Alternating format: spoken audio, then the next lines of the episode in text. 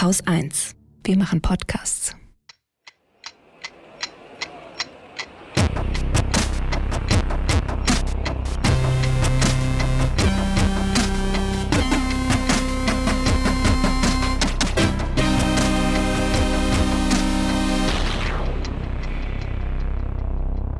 Willkommen zur Wochendämmerung vom 9. September 2022 mit Chile, dem Infektionsschutz, dem Entlastungspaket, dem Ukraine-Krieg, Großbritannien, der Behausungskrise, Investitionen, einer guten Nachricht, Inflationen, einem Ausblick, dem Börsenticker, einem Limerick. Katrin Rönecke. Und Holger Klein. Möchtest du wissen, was das neue Infektionsschutzgesetz, das der Bundestag diese Woche Ich- verabschiedet hat, Mm, bedeuten ich überlege wird? gerade. Mm, Nee, eigentlich nicht. Also wenn ich ehrlich bin, habe ich gedacht, oh, neues Infektionsschutzgesetz, äh, kann man ja mal mitnehmen in die Sendung. Dann habe ich gedacht, ah, fuck it. Du Ich- hast, du hast uns aufgegeben. Ja, ich hatte das sowieso. Ich bin ja Kulturpessimist und ich habe dann aber auch gedacht so, nee, ich das wird eh so. Ich verhalte mich sowieso, wie ich mich verhalte. Wenn ich ins Bütchen gehe, habe ich meistens keine Maske an, weil da auch meistens die Tür aufsteht und nur einer drin ist. Wenn ich in, in einen größeren stationären Einzelhandel gehe, also Supermarkt oder sowas, dann habe ich eine Maske auf. Wenn ich mit der S-Bahn fahre, habe ich eine Maske. Also ich mache einfach, was ich für richtig halte, weil ich sicher sein kann, dass das mehr ist, als äh, von mir verlangt. Das stimmt, das stimmt. Ja. Wobei du vielleicht wissen solltest, dass du einen aktuellen negativen Corona-Test mitbringen solltest, wenn du jemanden im Krankenhaus oder im Pflegeheim besuchst zum Beispiel. Ach so, ja gut, also wenn ich das täte, was ich gerade nicht tue, weil ich habe niemanden im Krankenhaus oder. Pflegeheim, äh, dann würde ich mich vorher schlau machen, was da gerade gilt. Ja. So, ja. Und ansonsten, ja, also machst du, glaube ich, eh alles richtig und mehr als man muss. Ähm, was noch gilt, ist die Maskenpflicht in Fernzügen, wobei bei unter 14-Jährigen auch eine einfache OP-Maske reicht. Dann in Flugzeugen ist die Maskenpflicht abgeschafft worden. Das nennt man Oho. einen Kuhhandel. Ja, also weil es gab ja noch mal richtig viel Rabatt so von so Leuten wie Kubicki und ähm, den ganzen Querdenkern gegen die Maskenpflicht. Ich fand sehr schön, die Zeit hatte diese Woche noch mal einen sehr, sehr netten Artikel über, hey, die Maske hat eigentlich zu Unrecht einen schlechten Ruf, sie ist super, sie ist teuer. Auch beim äh, Standard war diese Woche ein schöner Artikel über, was bringt eigentlich die Maske, der nochmal klar gemacht hat, sie bringt sehr viel und sie ist echt einfach ein Mittel, wo du mit sehr wenig Aufwand sehr viel. Infektionsschutz erreichen kannst. Aber die Maskenpflicht in Flugzeugen ist jetzt halt erstmal gefallen, wobei sich die Bundesregierung vorbehält, wenn es im Herbst oder Winter schlimm werden sollte, dann kann sie mittels einer einfachen Verordnung das Ganze wieder einführen. Ja, werden sie aber nicht machen, weil die FDP da ja mitregiert. Das finde ich aber ein bisschen komisch mit den Flugzeugen. Also weil klar, wenn Ja. die fliegen, also wenn die, wenn die Bordklimaanlage läuft, dann ist die Luft ja, wenn ich das richtig verstanden habe, extrem sauber. Aber wenn du, solange du da auf dem Vorfeld stehst und alles einmockt und einmüffelt, da hätte ich es irgendwie mal schlauer gefunden, dass sie sagen, okay, bis zum Liftoff bleibt die Maske auf oder irgendwie sowas. Ja, also du kannst es naja. ja, also das sagen sie ja, öh, du kannst ja weiter die Maske aufsetzen. Aber Ja, die aber das ist ja Realität, diese- ne? das- ja, guck, geh einfach mal in den Supermarkt, geh einfach mal in ein Flugzeug, geh einfach mal irgendwo hin, wo keine Maskenpflicht ist. Und sobald keine Maskenpflicht ist, wirst du wahrscheinlich die einzige Person sein, die noch Maske trägt. So, das ist ja, Ja. die Realität. Und Ja, deswegen. Und vor allen Dingen, es geht ja nicht nur um mich. Also, Ja, und, weißt ich finde auch dieses, diese, diese, das ist so die, aus dieser Streeck-Schannerseed-Ecke kommt ja immer, nee, die Masken bringen ja nichts, weil die nicht richtig getragen werden. Das. Ja, das mag ja sein, dass ich meine Maske nur zu 80 Prozent richtig trage. Aber wenn mein Gegenüber die Maske auch zu 80 Prozent richtig trägt, dann ist unser beider Risiko ja trotzdem wesentlich verringert. Na klar. Das ist so, also, ja. Das ist alles Augenwischerei und das ist auch ein klein Beigeben bei äh, diesen Leuten, die nicht müde werden, irgendwie die Maske als ein Symbol ihres. Widerstandes, ihres heroischen Widerst- Widerstandes gegen diese demokratiebedrohende Infektionsschutzgesetzgebung vor sich herzutragen. Fällt mir ein, hast du, Wie hast du das, absurd, ja. Hast du das mitgekriegt von dem Ex von der Wagenknecht, der gerade in Russland unterwegs ist? Das ist so ein Nee. Reichsbürger, so ein Reichsspacken, Okay. der äh, irgendwie eine, so einer von den 500 Leuten äh, oder eine von einer der Vertreter von den 500 Exilregierungen, die diese ganzen Irren sich so gegeben haben. Und der ist gerade irgendwie in Russland unterwegs und lässt sich fotografieren, so neben Lavrov und sowas und postet dann so ganz komische Beiträge wie, er hätte jetzt zwei Stunden mit Lavrov geredet und ähm, Russland wäre kurz vor der Anerkennung ähm, der Exilregierung und dann müsste halt nur noch hier äh, auf friedlichem Wege natürlich das Regime gestürzt werden, damit die Exilregierung ähm, äh, antreten könnte und dann gäbe es auch wieder günstig Gas aus Russland und all so ein Scheiß. Sehr, mhm. sehr lustig. Ah, der war auf diesem komischen äh, Economic Forum, ne, was irgendwie ich Russland glaub, veranstaltet hat als Alternative zum äh, westlichen Economic Forum und wo irgendwie nur also hochrangige Politiker aus zwei Ländern anwesend waren, nämlich aus Myanmar und Armenien. So, super. Ähm, naja. Ja, mit Myanmar verbündet, verbündet Putin sich ja gerade, weil ja. Äh, die, die autokratisieren da ja auch so vor sich hin. Nein, aber dieser, wie heißt denn der Typ? Ich weiß gar nicht, wie der ist. Ich weiß immer nur, ich habe es auch an mir vorbei. Der Ex von der Wagenknecht. Weil Herr, Herr äh, Masala hatte ihm bescheinigt, dass er auf jeden Fall der beste Satire-Account auf Twitter sei. Absolut. Und vor allen Dingen, das ist ja auf zwei Ebenen ist das ja lustig, weil zum einen, dass der Typ völlig rumreißt eingereist als Exilregierung. Und das andere ist, also der, wahrscheinlich, ich weiß nicht, also entweder hat er einfach nur mit Lavrov vor der Fotowand gestanden und äh, hinterher Scheiße erzählt, oder Lavrov hat das ernst genommen und das ist dann halt noch lustiger. Ja. Ja, das ist also, ja. Äh, um das zu Ende zu bringen, FFP2-Maskenpflicht gibt es äh, in Krankenhäusern und Pflegeheimen und Arztpraxen. Aha. Das sind die bundesweiten Regelungen. Und dann können, können die Länder noch mehr beschließen, zum Beispiel Maskenpflicht im ÖPNV, in Schulen ab der fünften Klasse, bei Freizeit- und Sportveranstaltungen.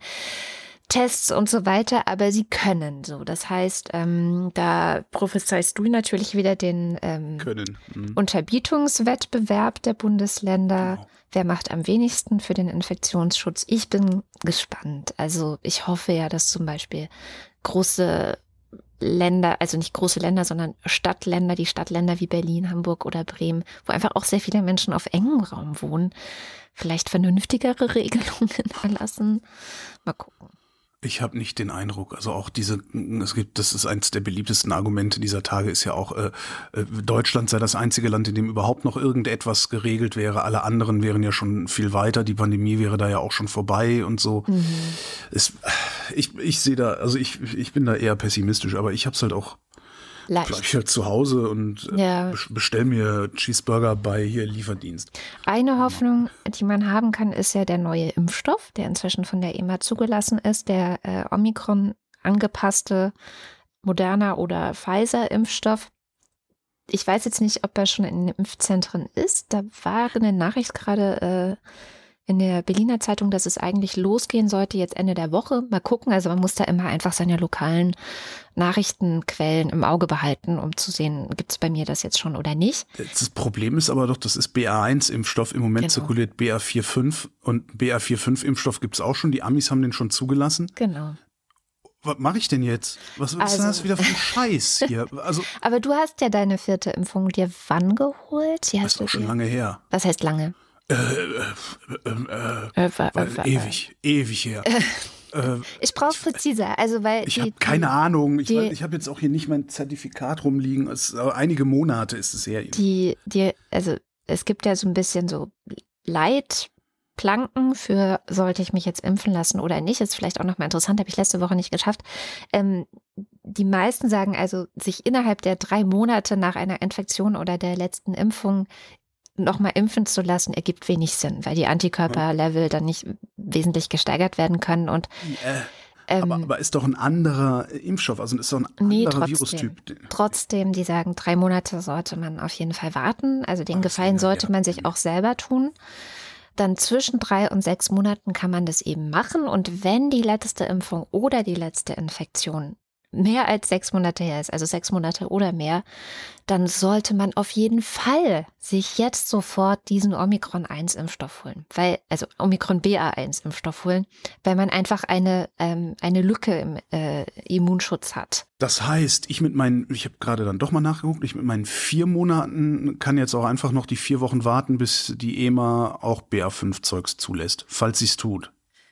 So, das ist jetzt deine Entscheidung. Die Leute zwischen drei und sechs Monaten müssen halt selber so ein bisschen gucken, Toll. ne? Also abwägen. Ich, ähm, ähm, ich brauche, ich muss an die Hand genommen werden. Ich brauche einen starken Staat, der mir sagt, was ich zu tun habe. Ja, das ist leider, ich habe wirklich oh versucht, da genaue ähm, Anweisungen zu finden, aber die, die Die Informationslage, also die rein wissenschaftliche Informationslage ist halt genau in diesem Bereich, drei bis sechs Monate, reichlich diffus.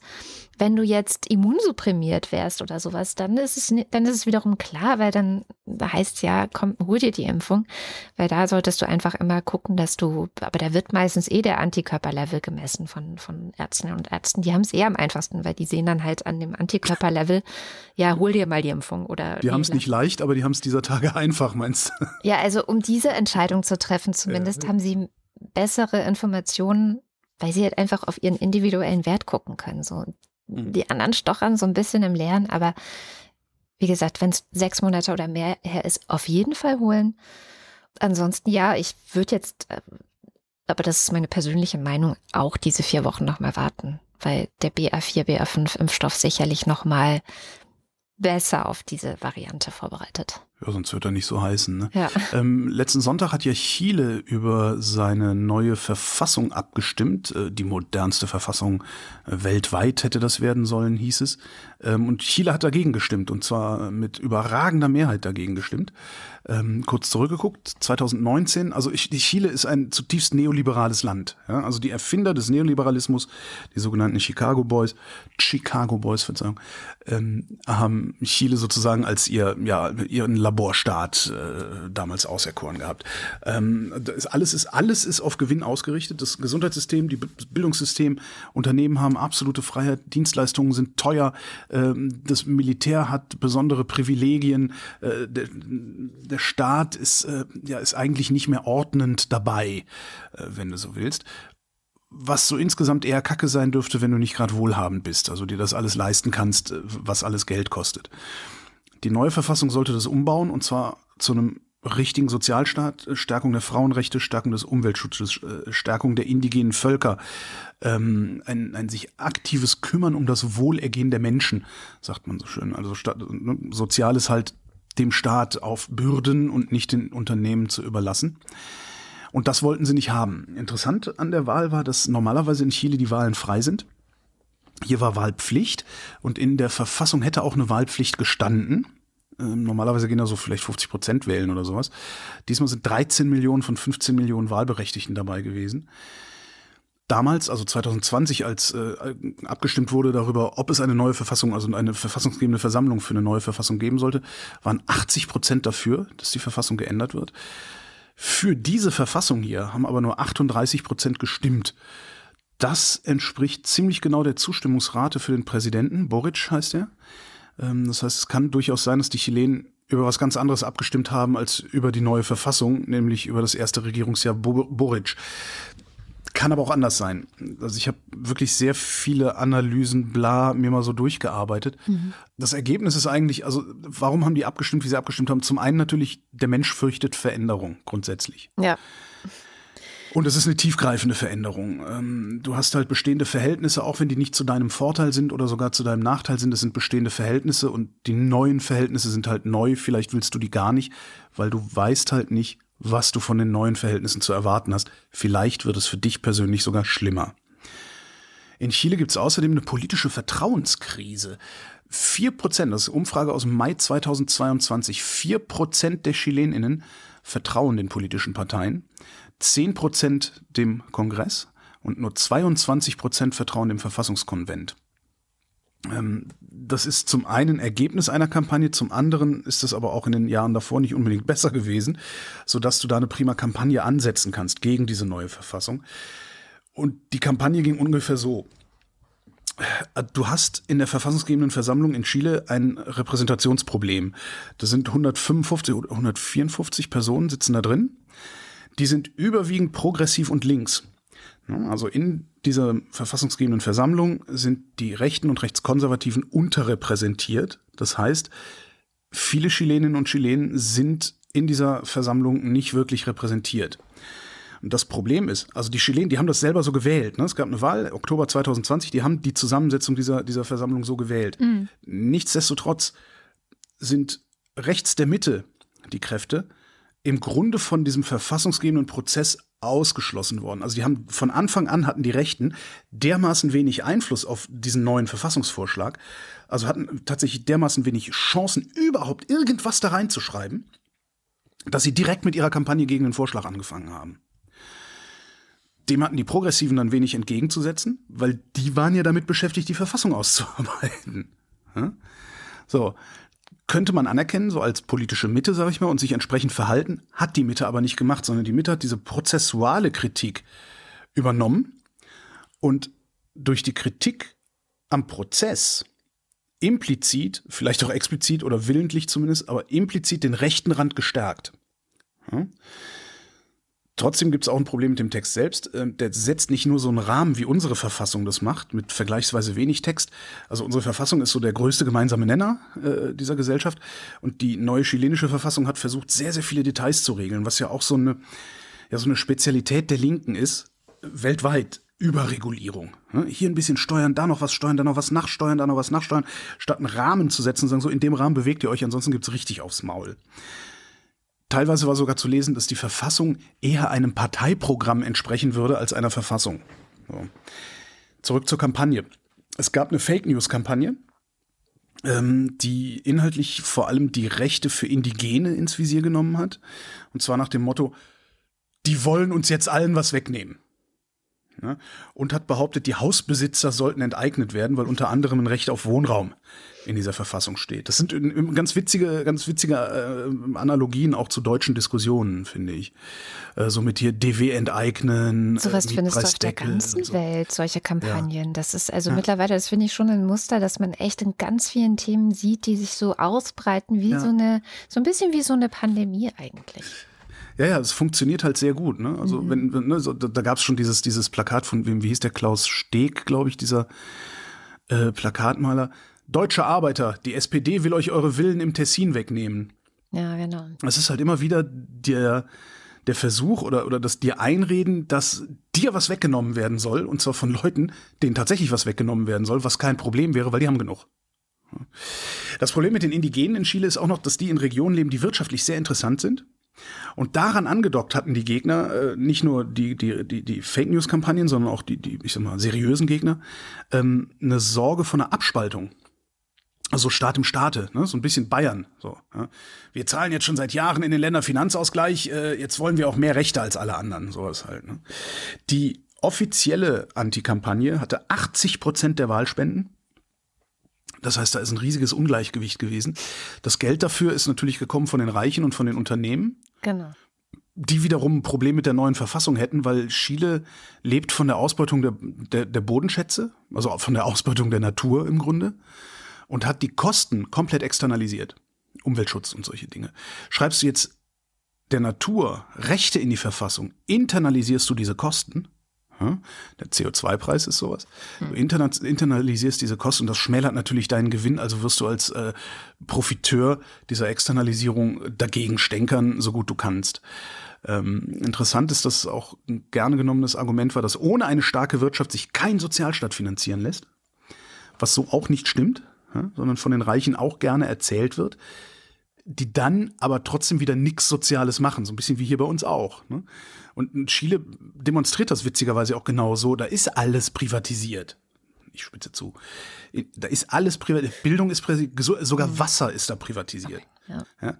Das heißt, du hast eine starke Wirtschaft, die scheißt aber drauf am Ende. So, und das alles umzubauen, braucht sehr, sehr viel staatlichen Eingriff. Das kann man machen. Und da gibt's auch ein sehr gutes Gegenargument, das auch bei uns wieder sehr, sehr gut verfängt. Ja, und das ist das Bürokratiemonster. Ja, das äh, hörst du bei uns auch immer wieder, wenn irgendwas geregelt werden soll. Ich habe eine Reporterin gefunden, ähm, die hat auf Twitter auch einen sehr schön zusammenfassenden Thread geschrieben. Sophia ähm, Boddenberg vielleicht? Sophia Boddenberg, genau. ähm, die schreibt als Fazit, das Ergebnis des Referendums bedeutet nicht, dass die Menschen in Chile keinen Sozialstaat, Frauenrecht und Umweltschutz wollen. Ja. Die Ablehnung der Verfassung hat weniger mit ihrem Inhalt zu tun, als mit dem politischen Kontext, in dem sie ausgearbeitet wurde. Ja. Und besonders schön fand ich, und das äh, ist dann schon wieder Meta fast, ähm, ein Gedanken von Georg Dietz in der Taz. Ich kürze. Der chilenische Verfassungsentwurf ist exemplarisch als Lebensentwurf, wie ein gutes Leben im 21. Jahrhundert gelingen kann und als Gegenentwurf zur Schicksalsergebenheit in die Unveränderbarkeit der Dinge. Toll, oder? Sehr schön. Wie das halt so ist mit Schicksalsergebenheit, deren Beharrungskraft ist groß. Die Beharrungskraft der Profiteure einer alten neoliberalen Ordnung ist umso größer. Und jetzt müssen wir mal gucken, was Chile daraus macht. Denn machen müssen sie irgendwas. Zufrieden sind die Leute nicht. Die wollen eine neue Verfassung. Boric hat auch gesagt, wir machen weiter, wir probieren eine neue Verfassung und mal gucken, was dann daraus wird. Man kann übrigens, äh, streckenweise kann man noch lesen, dass der jetzt sein Kabinett umgebaut hätte. Das hat er sowieso vorgehabt. Also es war eh geplant. Also es ist jetzt nicht unbedingt Ergebnis äh, dieses Referendums oder dieser Abstimmung.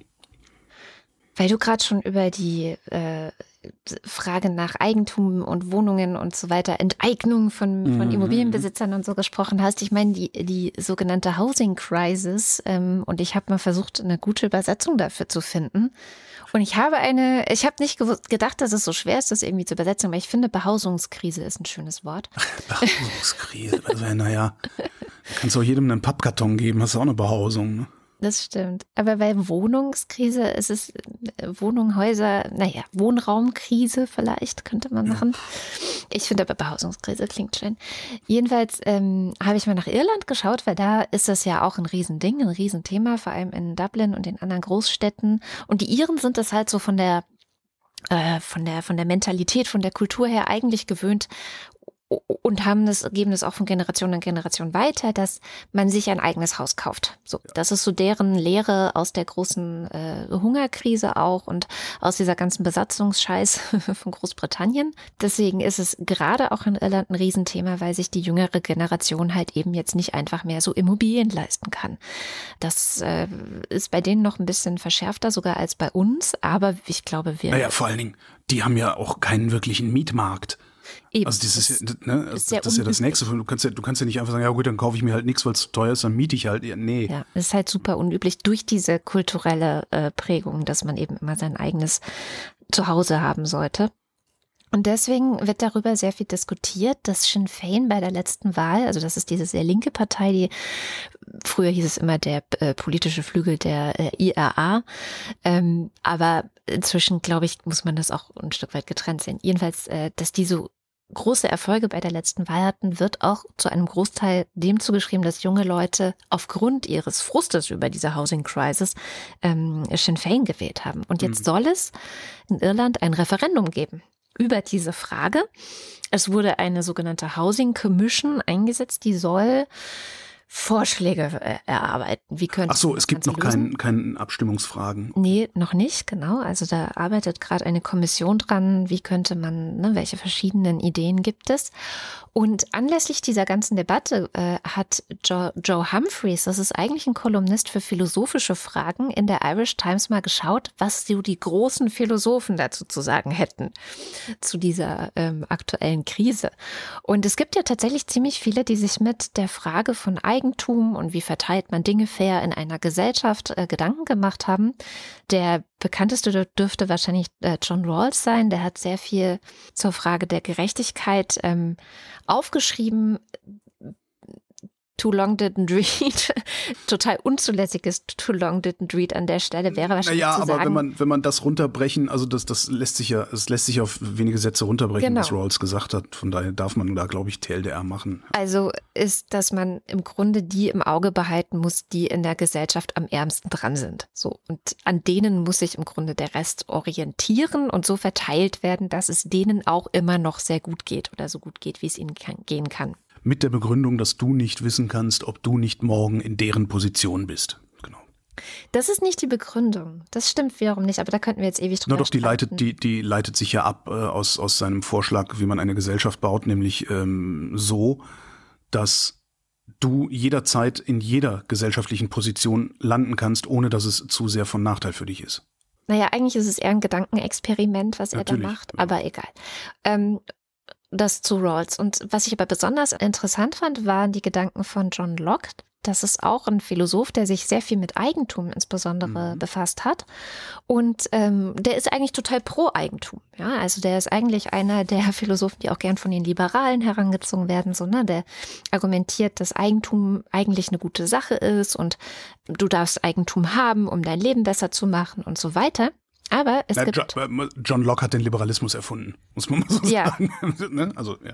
Aber den Liberalismus, ne? nicht diesen, nicht das, was wir heute haben, weil er auch eine Grenze in das Ganze eingezogen hat, eine ethisch-moralische Grenze, wenn man so will. Und zwar Eigentum anzuhäufen.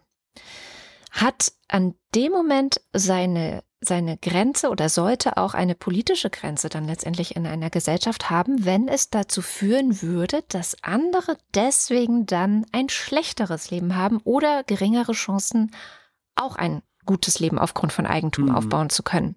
So. Da sind wir angekommen mittlerweile im letzten. Ja. ja, also selbst der Erfinder oder die Ideen des Erfinders des Liberalismus haben wir schon längst hinter uns gelassen, gesellschaftlich, wenn man so will. Moralisch gesehen, ethisch-moralisch gesehen, haben wir uns längst davon verabschiedet. Na gut, aber ist jetzt vielleicht auch, also da, da müsste man dann tatsächlich in die Ideengeschichte mal gucken und, und mit jemandem sprechen, der sich da sehr gut auskennt, weil John Locke ist aus dem 18. Jahrhundert, wenn überhaupt, Klar. 16., 17. sogar, ne?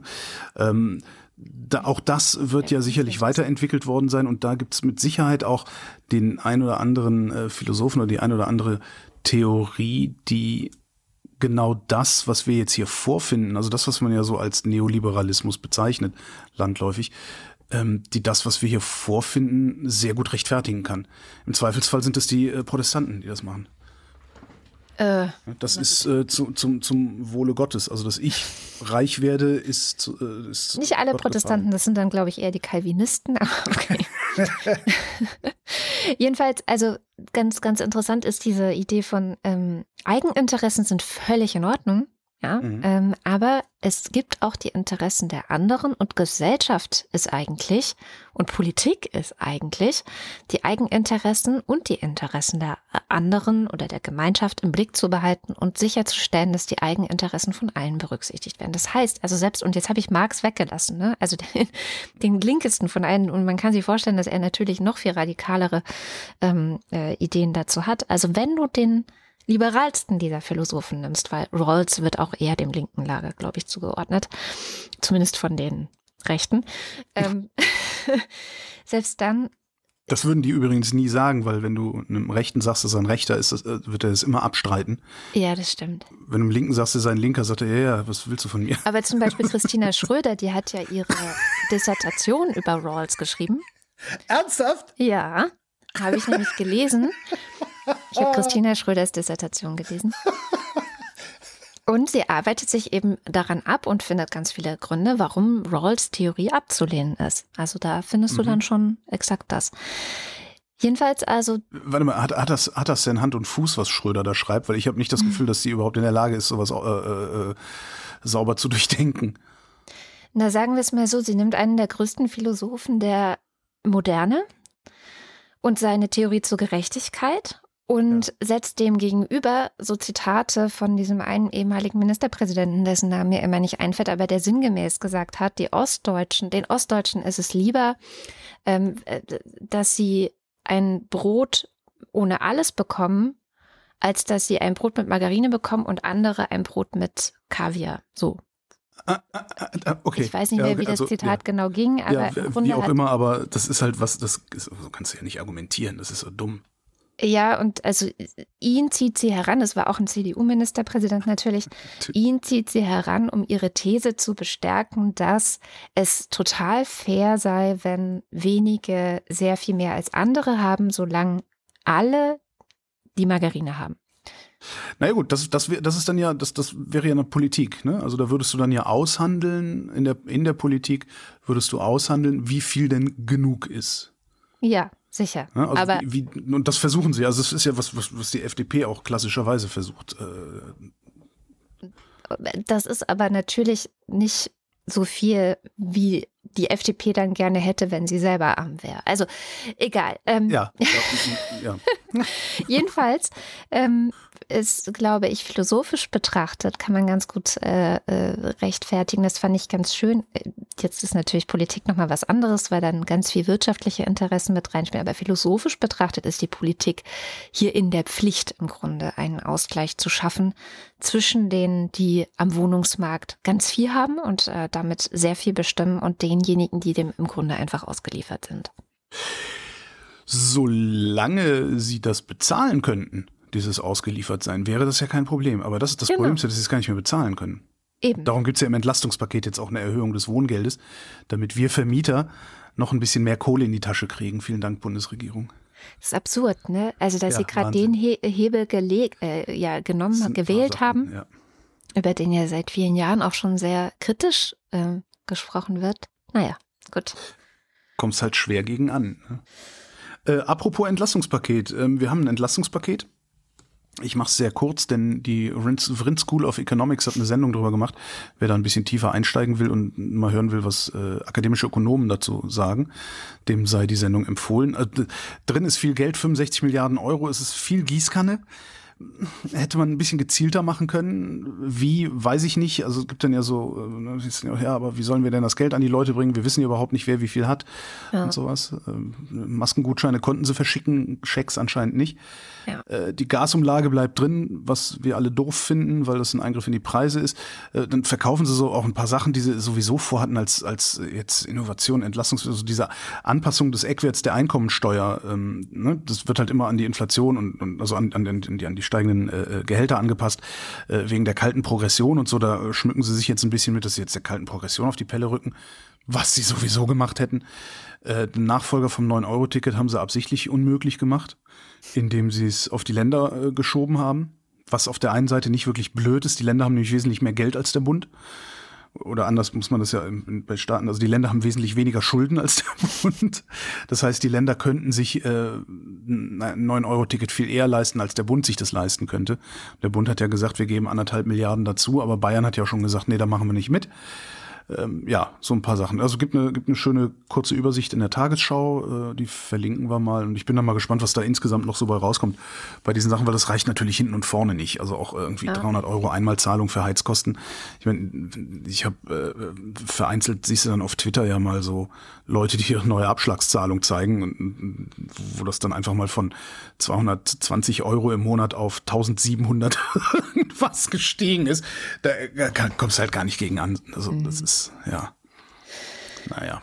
Da sind wir schon mitten im großen Thema, die Folgen des Ukraine-Krieges. Ähm, ich habe so ein bisschen äh, Sachen zum Ukraine-Krieg, auch aktuelle Entwicklungen mitgebracht und ich finde gerade sehr spannend zu beobachten die täglichen Berichte des Institutes for the Study of War, weil es sieht tatsächlich so aus, als würde die Ukraine da gerade Gebiet gut machen und auch zurückerobern, vor allem mhm. um die Stadt Kharkiv. Und was ich besonders interessant gestern fand, ähm, die haben immer so Tagesberichte, dass ähm, die, die, die monitoren alles Mögliche. Also die ja. gucken sich Satellitenbilder und natürlich auch so die Statements von offiziellen Seiten an, also die Verteidigungsministerien der Ukraine und Russlands. Aber die haben noch eine weitere Quelle und zwar gucken die oft, was so russische Militärblogger schreiben. Ja.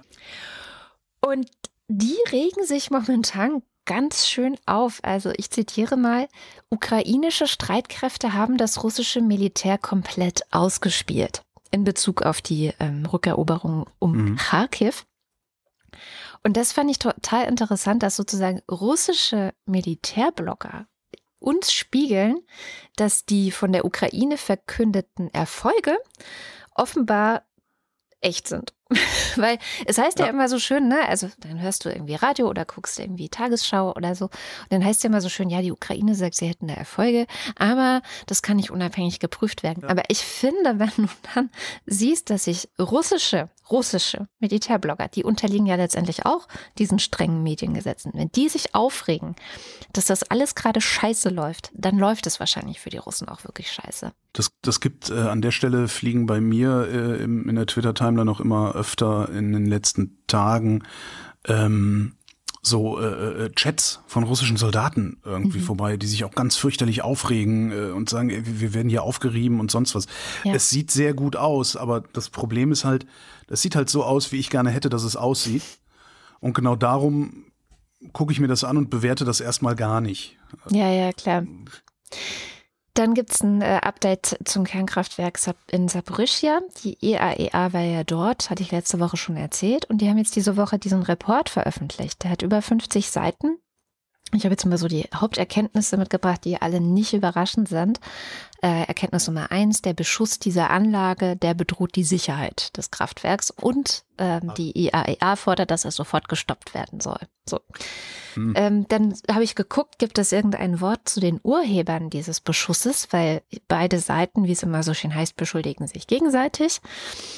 Und es gibt nichts dazu. Also es wird nicht gesagt, das sind irgendwie russische äh, Raketen oder russische äh, Munition. Es wird aber auch nicht gesagt ukrainische. Aber. Da gab es doch irgendwo dieses eine Video mit einer mit irgendwie so, einem, so einer Rakete oder irgendeinem Projektil, das in den Boden eingeschlagen war und äh, halt ganz eindeutig aus Richtung russische Truppen kam. Ja, ja. Und ein Typ daneben, der erzählt hat, wie das, äh, nein, das kommt halt, das haben, haben halt die Ukrainer geschossen und im Moment des Einschlags hat sich das praktisch um 45 Grad verstellt, ja. sodass jetzt sein Heck in Richtung russische Truppen zeigen würde. Das fand ich sehr lustig. Ja, ja, das sind ganz besondere ukrainische Raketen. genau. Raketen mit dem, das ist, sind diese, diese Art von Projektil, mit denen auch John F. Kennedy erschossen worden ist. Mhm. Ja, und das haben die nur gebaut, damit man mit dem Finger auf die Russen zeigen kann. Das eh. Das ist sowieso, also wir alle existieren ja ausschließlich dafür, Russland schlecht zu machen. Nur dafür existieren wir ja, habe ich jedenfalls so oft das Gefühl. Äh. Ja, ja, ja, auf jeden Fall. Naja, jedenfalls, was auffällt äh, in diesem Bericht ist, dass seit Monaten, Monaten, ähm, also eigentlich seit der Besetzung dieses Kraftwerkes durch die russische, durch das russische Militär, wird die IAEA von ukrainischer Seite unterrichtet, wenn es mal wieder Beschuss gab. Und zwar sehr zeitnah ähm, und sehr zuverlässig. Das ist der Beweis. Und von Weil russischer Seite liest man sowas nicht, obwohl die Russen das Kraftwerk besetzt halten. Ich würde Ja, das ist doch der Beweis ne? dafür, dass die Ukraine geschossen hat, weil die wissen ja wohl am besten, wer geschossen hat. Ja. ich sag nur, das ich kann fällt auch, auf. Ich kann auch ja, Putin Troll, kann ja, ja, ja, ich weiß. Ich, deswegen, also ich sag nur, es fällt auf. Es ist kein Beweis, genau, weil man kann halt sagen, ja, die wissen ja auch, wann sie geschossen haben, kann man sagen. Genau, also ähm, dann ganz viele Forderungen, also Stopp des Beschusses, klar. Dann Schutz der ukrainischen Mitarbeiter findet die IAEA zentral, weil die halt den Laden am Laufen halten. Ja. Und das ist wichtig. Äh, Sicherung der Stromversorgung ist derzeit nicht gegeben, weil ähm, alle Verbindungen in, in, in, den Rest des Landes sind im Grunde gerade lahm. Es gibt einen eigenen Reaktor auf dem Gelände des Kernkraftwerks und der produziert noch Strom, um sowas wie Kühlung und so weiter aufrechtzuerhalten. Aber das ist gerade alles und die IAEA sagt, das reicht nicht, sondern es muss äh, wieder Strom vom Land kommen. Und Gerade gab es diese Woche auch ein aktuelles Briefing der IAEA. Da stand wieder drin, dass es wieder Beschuss gab und das auch dazu geführt hat, dass auch die letzte Leitung, die es noch gab, jetzt äh, ja zu ist. Also es gibt keinen Strom mehr außerhalb des Kraftwerks sozusagen. Mhm. Ähm, und man muss sagen, diesen Beschuss gab es, obwohl zwei der Mitarbeiter der IAEA ja noch dort sind. Also die bleiben da ja auch und die werden weiterhin jede Woche, es gibt dann so Briefings mehrmals die Woche, und die berichten halt, wie die Lage vor Ort so ist. Das sind meistens nur ein, zwei Seiten, aber das kann man vielleicht mal im Auge behalten. Genau, also sehr ähm, besorgniserregend, sagt auch der Chef der IAEA e und ruft eigentlich alle Seiten dazu auf, dass sie aufhören sollen, A, natürlich das Kernkraftwerk selber zu beschießen und B, die Stromleitungen, die dahin führen. Im Grunde fordert er eine Sicherheitszone und da weigert sich aber vor allem Russland, die einzurichten. Ich, ich finde ja die Vorstellung total gruselig. Ja, wir lassen jetzt zwei IAEA-Mitarbeiter, die lassen wir jetzt genau mal hier mitten auf der Front. Äh, ist, ich finde das eine super gruselige Vorstellung. Ja, ja. Also Aber es, irgendwie russischen Soldaten ausgesetzt zu sein, ähm, das äh, kann ich. Das ist, ja, aber es sind halt auch so ein bisschen die, die passen ja jetzt auf, ne? Also ja, ja, aber es ist, ich finde es auch beruhigend, ehrlich gesagt. Ja, einerseits, aber wer hindert denn die, wer hindert denn die Russen daran, denen jetzt die Fingernägel rauszureißen? Äh, naja, ja. Da, das meine ich so. Also es ist halt, so, ich finde es total gruselig. Naja. Ja, äh, dann hat Putin diese Woche eine Rede gehalten. Er poltert mhm. natürlich total gegen den Westen. Natürlich. Ähm, wir sind ja auch, wir sind, wir, man muss das auch mal einfach eingestehen. Der gesamte Westen existiert nur, um Russland in den Dreck zu ziehen. Genau. Ja, das stimmt. Dann droht er, dass er die Energielieferungen an Europa so lange anhalten wird, wie es in Russlands politischem Interesse sei. Aber äh, ist das nicht egal mittlerweile? Ja, ich äh, hoffe es. Also ich, ich hoffe hab, es. Ich habe so ein bisschen, es gab dann diese Woche, äh, ist dann irgendwie, es gibt also ein, ein, eine Kampagne aus, aus grüner Ecke, sagt so, äh, ganze Gestänker der CDU, da haben sie recht. Ähm, und, und was sie jetzt sagen ist, man muss sich jetzt auch einfach mal äh, vergegenwärtigen, äh, dass Robert Habeck es in, innerhalb nicht mal eines Jahres geschafft hat, äh, Deutschland unabhängig von russischen Energieimporten zu machen. Da denke ich immer, ja, aber es ist September. Mhm. Ja, sind wir, sind wir auch im Januar noch so unabhängig von russischen Energieimporten oder sind wir das nicht? Das, auf, die, auf die Frage habe ich noch keine Antwort gefunden. Und wenn die Antwort lautet ja, ja, dann kann Putin halt, dann soll er sein Gas halt selber irgendwie schnüffeln. Ja, ja. also ich weiß auch nicht, was die Antwort auf die Frage ist, ähm, aber äh, ja, äh, was vielleicht wesentlich bedrohlicher ist, finde ich, ist seine Drohung, dass er auch den Getreidedeal, den er ja geschlossen hat mit der Ukraine unter Vermittlung von äh, Erdogan, dass er da auch äh, sich nicht mehr dran halten könnte, wenn wow. weiterhin die westlichen Sanktionen so aufrechterhalten werden. Und dann hat er sich auch noch ein paar Fake News aus dem Ärmel gelogen, äh, von wegen von den fast 90 Schiffen Getreide, die die Ukraine verlassen hätten, seien ja nur zwei in Entwicklungsländer gegangen. Den Rest würde sich der Westen unter den Nagel reißen. Ah, ja. Da haben schon Faktenchecker das Ganze auseinandergenommen, gesagt, das ist gelogen. Aber ja, so ist er halt. Und dann hat er die Sanktionen gegen Russland mit der Pandemie verglichen und gesagt, so ja, also zuerst gab es diese Pandemie, die hat die ganze Welt bedroht und jetzt sind es die westlichen Sanktionen, die die ganze Welt bedrohen. Naja, ähm, es, ja, also er hat sehr gepoltert dieses Mal, also selbst für seine Verhältnisse. Kriegt er Schiss oder hätten wir das nur gerne, dass er Schiss kriegt? Ja, das, das sind jetzt Interpretationen. Ja, ein bisschen vorsichtig. So, ist, äh, genau. Also ich denke mir immer so, ja, lass ihn leiden. Und dann auf die Frage eines Journalisten, ähm, wie es dann so Russland ginge seit dem Krieg, hat er geantwortet, Russland hätte seit Beginn des Krieges nichts verloren, Genau. Also keine Verluste, alles super, kein Wort zu den 50.000 oder wahrscheinlich mehr gefallenen russischen Soldaten. Und weil natürlich auch die einzigen unabhängigen Journalisten das Land inzwischen verlassen haben, er hat sie dann in seiner Rede auch noch Verräter genannt, gab es auch mhm. keine weiteren Nachfragen dazu. Und wichtig ist auch, ne, diese Fragen in solchen Pressekonferenzen, die sind bestellt, davon kann man ausgehen. Ja. Und er hat sich die perfekte Antwort dann schon zurechtgelegt. Also meistens ist es eine Verdrehung. Das heißt, diese Frage eines Journalisten nach den russischen Verlusten im Krieg, wo man dann sagen könnte, ja, aber guck mal, die Journalisten können das ja fragen, die wird bestellt gewesen sein und er hat ja eben auch seine total tolle Antwort ähm, parat gehabt, nämlich keine Verluste, überhaupt keine. Hm. und dann habe ich noch einen schönen Lesetipp, der ist allerdings auf Englisch. Ist eh immer lesenswert. The New Eastern Europe ist so ein Magazin, Zeitschrift, ähm, mit Beiträgen meistens aus dem wissenschaftlichen Bereich über Osteuropa und Osteuropa-Studien und diesmal zwei Professoren aus Kiew, also ein bisschen gefärbt vielleicht auch mit Wunschdenken, die argumentieren, dass der Zerfall der russischen Föderation oder des russischen Imperiums, sagen sie auch manch, an mancher Stelle, dass äh, das nur eine Frage der Zeit ist und eventuell auch schon sehr bald geschehen könnte. Sie führen das länger aus, woran Sie das festmachen und so weiter. Die Argumentation ist in sich erstmal schlüssig, weil Sie sagen, naja, also die Sanktionen wirken auf jeden Fall, die Ölpreise sind niedrig, die Bevölkerung ist alt und ähm, im digitalen Zeitalter mangelt es eben vor allem auch an Wissen und Technologie jetzt gerade in Russland. Also es gibt viele Punkte, an denen der Zusammenhalt dieser verschiedenen Republiken, die das ja ursprünglich mal war, bröselt. Und, ähm, Kolonialreich ähm, ist das. Ja, genau. Auch wenn sie es Republiken nennen. Ja, ja, ich, ist ja, das ist ja auch so einer meiner, das, da habe ich ja, ich weiß gar nicht, vor, vor Monaten habe ich schon gesagt, wie kann man sich eigentlich nicht wünschen, dass die russische Föderation auseinanderbricht und ähm, die, die kolonialisierten Völker ähm, da letztlich autonom äh, irgendwie werden, also sich selbst in die Hand nehmen. Ja, und sie waren ich aber da. Ich bin immer, ich glaube, ich glaube, also ich zumindest, vielleicht sogar wir, unterschätzen die Leidensfähigkeit der Menschen dort, weil die schon so lange daran gewöhnt sind, nichts zu haben. Ja, das kann. Also 50.000 tote Soldaten, ja. Selbst beim gerechtesten aller gerechten Kriege, den wir uns hier nur ausdenken könnten im Westen. Das ist das eine. Wäre das undenkbar. Ja, das, das guckt zu sehr auf die einfache Bevölkerung, nenne ich sie jetzt mal.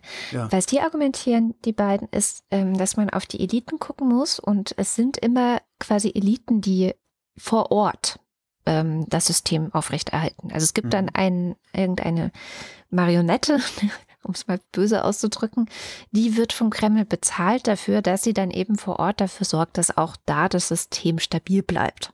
Ja. Und genau an diesen äh, Marionetten diagnostizieren die beiden eben, den Schwachpunkt, weil eben Russland nicht mehr in der Lage sei oder bald nicht mehr in der Lage sein könnte, deren Schmiergeld im Grunde dafür, dass sie das alles aufrechterhalten, weiter zu bezahlen. Und dass es daran dann eben scheitern könnte. Das ist so ein mhm. bisschen die Argumentationslogik. Es guckt gar nicht so sehr auf die einfache Bevölkerung. Mhm. Aber möge jeder selbst lesen und sich eine Meinung dazu bilden zurück nach Europa, also diesem politischen Gebilde, das nur existiert, um Russland mit Dreck zu bewerfen. Die Europäische Zentralbank hat den Leitzins im Euroraum erhöht und zwar um 0,75 Prozentpunkte auf 1,25 Prozent. Das ist die stärkste Erhöhung des Leitzinses seit 2002, also seit Einführung der Gemeinschaftswährung, wie es immer so schön heißt. Ähm, und das finde ich interessant. Also wir haben eine hohe Inflation hier, je nach Land irgendwo immer so zwischen, ich sag mal, 6,5 und 12 Prozent oder sowas. Ähm, normalerweise bekommst du mit solchen Zinserhöhungen Inflationen in den Griff, ne? weil höhere Zinsen, Investitionsrückgang, Jobaufbau, Abbau, Konsumrückgang, Investitionsrückgang, Jobabbau, Konsumrückgang und so weiter und so fort. Zack, Inflation besiegt, weil keiner mehr was kauft, die Preise nicht mehr steigen, die Unternehmen ihre Preise senken müssen und so weiter. Und dann geht das ganze Spiel wieder von vorne los. Jetzt ist aber das Interessante. Wir haben, zumindest in Deutschland, ein aberwitziges Überangebot an Jobs. Ja. Und ich denke die ganze Zeit, was, was heißt das denn dann jetzt? Also wir, wir machen Investitionen unattraktiver, also Kredite, wir machen, wir machen Geld teurer. Die Leute fliegen aber nicht raus, ganz im Gegenteil, wenn die irgendwo rausfliegen, sind die sofort, haben die um die Ecke den nächsten Job und der wird im Zweifelsfall vielleicht sogar noch besser bezahlt. Das heißt, du kannst also diese, diese Inflation, die zumindest dann aus, aus den, aus den äh, normalen Konsumgüterpreisen herrührt, die kriegst du damit doch gar nicht in den Griff, denke ich mir. Von diesen Energiekosten mal ganz abgesehen jetzt. Und das Einzige, was ich mir vorstellen kann, ist, das bedeutet jetzt, also in der Eurozone zu investieren, wird attraktiver dadurch, ne? weil du kriegst mehr Zinsen, wenn du Geld hier reinschaffst. Mhm. Das heißt, der Euro müsste gegenüber dem Dollar aufwerten was Importe für uns wieder ein bisschen günstiger macht, was vielleicht bei Öl, das ja in Dollar abgerechnet wird, auch gar nicht so schlecht ist, oder? Oder spinne ich? Oder? Das musst du deine Ökonomen fragen. Da, meine Ökonomenkumpels. ja, mache ich. In zwei Wochen nehmen wir noch eine Sendung auf wieder.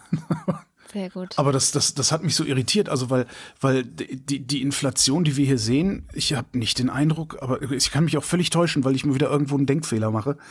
Die Inflation, die wir hier gerade sehen, die bekämpfst du nicht mit Erhöhung der Zinsen, denke ich gerade. Aber gut, dann, wenn du das auch nicht weißt. Äh, apropos Inflation, die Türkei, Alter, äh, hat eine Inflation, die äh, auf dem höchsten Stand seit 24 Jahren, etwas über 80 Prozent ist die offizielle Zahl. Ähm, viele äh, gehen davon aus, dass die inoffizielle Zahl längst dreistellig ist. Ich habe einen Tweet gefunden, den ich nicht leicht verifizieren konnte. Für das Geld eines iPhones, 55.000 Lira sind das, ungefähr 3.000 Euro im Moment. Für das Geld eines iPhones hast du vor sieben Jahren noch ein Auto bekommen. Krass, mhm. oder? Das mag vielleicht mal irgendwer bestätigen oder widerlegen, der oder die in der Türkei lebt oder gerade da unterwegs ist oder war ähm, und tatsächlich die Preise kennt. Vielleicht hört Helena gerade zu. Äh, schreibt, schreibt doch mal was in die Kommentare. Wie ist denn eigentlich, äh, wie sind die Preise eigentlich im Inland in der Türkei? Ich finde das so krass. 80 Prozent zum Vorjahr. Ich habe eine gute Nachricht mitgebracht. Toll. Ja, ich bringe doch immer eine gute Nachricht mit. Und die gute Nachricht lautet, Israel mag uns. Das ist doch schön. Das hat eine, schön. eine Analyse der Bertelsmann Stiftung äh, herausgefunden. Befragt wurden 1271 Menschen ab 18 Jahren in Deutschland und 1372 in Israel. Beides repräsentativ. Das ist ja das Einzige, was uns an den Zahlen interessiert. Veröffentlicht wurde das auch, weil äh, gerade der israelische Präsident Isaac Herzog zu Besuch war. Das wiederum war anlässlich des 50. Jahrestages des Olympia-Attentats von 1972 äh, in München. Und hier überlasse ich dir wieder die Bühne für den nächsten Podcast-Drop. Ach so, äh, ja, da haben wir mit der ähm, Bundeszentrale für politische Bildung gerade eine Sendung drüber gemacht. genau, im APUTS-Podcast. Genau, und jedenfalls zurück zur Analyse der Bertelsmann Stiftung. Ähm, die haben so ein paar Sachen abgefragt und dabei kam heraus, dass 63 Prozent der Menschen in Israel eine gute Meinung von Deutschland haben. Schön, oder? Ja, und Sie, sie, hätten eigentlich hätten sie immer noch Grund genug, das nicht zu haben. So Ja. gesehen ist das wirklich super. Also ja, ja. nur 19 Prozent haben eine negative Meinung von Deutschland. Nicht schlecht. Und damit Gut, endet auch schon die auch gute noch. Nachricht. Jetzt 19 Prozent der Deutschen haben wahrscheinlich auch eine negative Meinung von Nee. Deutschland, oder? Die wählen so. alle AfD. Ach so. Ja gut, die, die, ich dachte, die bei der AfE haben, sind die einzigen, die noch eine gute Meinung von Deutschland Nein, das sind, nee, die haben ja überhaupt, die, die haben ein Bild von Deutschland im Kopf, das es nie gab. Und das ist aber garantiert nicht das Deutschland, das sie hier vorfinden. Jedenfalls hat das Ganze auch ganz viele schlechte Seiten. Also gute Nachricht Ende. Weiter Ja. mit der Bertelsmann Stiftungsanalyse. Nur 46 Prozent der Deutschen, nicht mal die Hälfte, haben eine positive Meinung von Israel. Mehr als ein Drittel hat eine ziemlich schlechte oder eine sehr schlechte Meinung von Israel. Haben die mit veröffentlicht, wie die Fragen lauteten? Das habe ich mir nicht angeschaut. Nee. Also sie haben aber auch nochmal getrennt gefragt äh, in Bezug auf die Regierungen. Da sieht's noch schlechter aus. Ähm, das hat mich echt erschüttert. Und was mich besonders erschüttert hat, ist, was sie auch gefragt haben. Die Frage war, hat Deutschland aufgrund seiner Geschichte eine besondere Verantwortung gegenüber Und jetzt wird's Israel? interessant. Das finden 57 Prozent der Israelis. Das heißt, also Das ist wenig. Das ist interessant, ja. bisschen mehr als die Hälfte immerhin. Aber nur gut ein Viertel der Deutschen, Das ist zu wenig. 27 Prozent. Ja. Und fast die Hälfte der Deutschen will einen Schlussstrich. Unter was genau? Also die Formulierung war, ich äh, lese es mal vor, die Aussage, man solle nicht mehr so viel über die Verfolgung der Juden reden, sondern einen Schlussstrich unter die Vergangenheit ziehen. Äh, 49 Prozent. Ja, das ist, äh, das ist, äh, das. Mir, Da fehlen einem die Worte. Mir fehlen, mir fehlen die Worte, ja. Das, das, ich kann überhaupt nicht, ich verstehe überhaupt nicht, wie man das begründen könnte. Ja. Also tatsächlich nicht. Ich bin noch nicht mehr, ich bin ja eigentlich, ich bin auch in der Lage, mich in, in, in Neonazis reinzuversetzen und deren Argumente aus dem Stand runterzubeten, wenn es denn sein muss, was es nicht muss. Darum mache ich es nicht. Aber äh, diese Schlussstrich-Geschichte, das ist nicht. Da ich verstehe nicht, wie man da, wie man so argumentiert. Verstehe ich nicht. Weil das macht ja nichts. Es tut, es tut uns ja nichts. Ja? nee. Also es ist ja jetzt nicht so, dass, dass irgendwie mein, mein gesamter Alltag mehrere Stunden jeden Tag davon belastet wird, dass ich über den Holocaust reden muss. Passiert ja nicht. Also ist, ich habe überhaupt keinen Nachteil daraus, das Ding in Erinnerung zu behalten und daraus auch vielleicht die eine oder andere Konsequenz der Verantwortung zu ziehen. Ähm, ich ver- verstehe ich nicht. Das ist, das ist völlig, ja. Der, Aber das, was ich sehr, sehr interessant finde, ist, dass gerade mal die Hälfte der Isis sagt, besondere Verantwortung Deutschlands. Das finde ich wirklich interessant. Ja. Weil vielleicht, vielleicht steckt da drin auch eine Möglichkeit, das Verhältnis zwischen Deutschland und Israel auch mal neu zu verhandeln. Mhm. Weil wir haben ja auch so eine, diese, diese, wir haben so ein ganz komisches Gedenkritual entwickelt, finde ich immer. Also es ist alles so, so, so starr, so hölzern, so, so, ne, dann, dann hält irgendwie der, der Bundespräsident hält dann wieder eine Rede, in der er Dinge sagt, die ich irgendwie komisch finde, weil ich die Sätze nicht verstehe und so. Vielleicht besteht da eine Möglichkeit, das auch mal aufzubrechen und sagen, lass mal, lass mal gucken, ob wir irgendwie anders mit uns und euch und miteinander und so umgehen. Das fände ich mal ganz interessant. Hm. Was auch nochmal ganz interessant war in dieser Studie oder Analyse, 64 Prozent in Deutschland, also so knappe zwei Drittel, sind überzeugt, dass in dem Israel-Palästina-Konflikt beide Seiten zu gleichen Teilen nachgeben müssten. Zwei Drittel fast. Aha.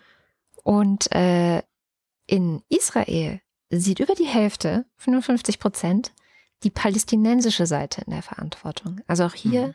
vielleicht liegt darin auch so ein bisschen ein Teil der Antwort auf die Frage, warum wir da so einen Schlussstrich drunter ziehen wollen. Weil ich kann mir vorstellen, dass die, die Haltung in diesem Konflikt, in diesem ganzen Palästina-Ding, dass die dazu führt, dass man sagt, ja, okay, das ist schön, dass wir hier irgendwie diese Geschichte haben und, und wir, wir wollen und gedenken, bla. Aber vielleicht sind wir deswegen zu unkritisch mit Israel. Das ist, glaube ich, so diese, Das ist jetzt eine Interpretation von mir, ne? Das Finde steht ich, da so finde ich sehr, sehr schwierig, also weil gerade dieses, ähm, die Israelis begehen einen Holocaust an den Palästinensern, ist eher ein beliebtes Motiv von rechts außen. Das stimmt. Also es ist, eigentlich ist das ein Das ist ja Vehikel, klar Das ist antisemitisch. ein Vehikel für, für Antisemitismus. Äh, finde ich schwierig. Ich finde es sehr schwierig, diese beiden Dinge überhaupt miteinander in Verbindung zu bringen. Ich kann verstehen, Ich- dass es Leute gibt, die nicht weit genug denken, sodass sie da rauskommen, dass sie das beides miteinander in Verbindung bringen. Hm. Aber das gehört nicht zueinander. Und wenn Israel Scheiße baut in den besetzten Gebieten, dann baut Israel Scheiße in den besetzten Gebieten. Das hat aber nichts damit zu tun. Dass, oder doch das Einzige, was das mit dem Holocaust zu tun hat, ist, dass wir äh, dadurch, also ich sage immer wir, äh, auch wenn ich selber nicht war, äh, muss ich vielleicht auch mal erklären bei Gelegenheit, dass wir dafür gesorgt haben, dass Israel überhaupt ähm, so schnell Staat werden konnte. Ja. Ich könnte mir vorstellen, dass das ohne das Deutsche Reich, ähm, also ohne das Dritte Reich, äh, das wesentlich schwieriger vonstatten gegangen wäre, wenn es überhaupt funktioniert hätte. Das stimmt. Ich fange jetzt an zu Aber, aber das, das, das, das, das ist auch das Einzige, was es damit zu tun hat. Das, ne, äh, da waren Palästinenser, da sind Juden hingekommen, die haben sich auf die Mütze gehauen gegenseitig. Mir ist jetzt egal, wer angefangen hat, die haben sich auf die Mütze gehauen gegenseitig. Das haben die so oder so gemacht und das hätten die auch so oder so gemacht. Ähm, und mehr hat Deutschland damit, finde ich jedenfalls, nicht zu tun. Ganz interessant, der Israel-Experte der Bertelsmann Stiftung sagt, für die meisten Deutschen gilt weiter die Maxime nie wieder Krieg und für die Israelis hingegen nie wieder Opfer. Klar. Und das ist ja, wahrscheinlich. Ja. die, die gesamte Religion äh, der ISIS äh, basiert darauf. Ja. Ihr wolltet uns töten, wir haben gewonnen, lass uns essen. So. Das ist ja, ich meine, das ist, das, auf was soll das denn sonst basieren, wenn du seit 2000 Jahren keine andere Erfahrung gemacht hast? Mhm. Das ist ja, ja, ja. Aber ganz interessant. Ich habe ein, ein, wahrscheinlich die krasseste Zahl mitgebracht, die ich diese Woche gesehen habe. Ähm, und zwar ist die Solar, es geht um Investitionen. Die Solarindustrie scheint gerade dabei zu sein, die Energiewende zu gewinnen. Bloomberg, dieser Wirtschaftsdienst, hat sich die Investitionen angesehen in Polysilizium. Ja, also Fabriken, die Polysilizium äh, verarbeiten. Daraus macht man die Halbleiter für Solarzellen. Jetzt, ich komme jetzt mit Zahlen und zwar mit absoluten Zahlen, obwohl man das eigentlich nicht tun sollte. In den letzten 20 Jahren ja, sind weltweit Solarpaneele gebaut worden mit einer Leistung von insgesamt, insgesamt 971 Gigawatt.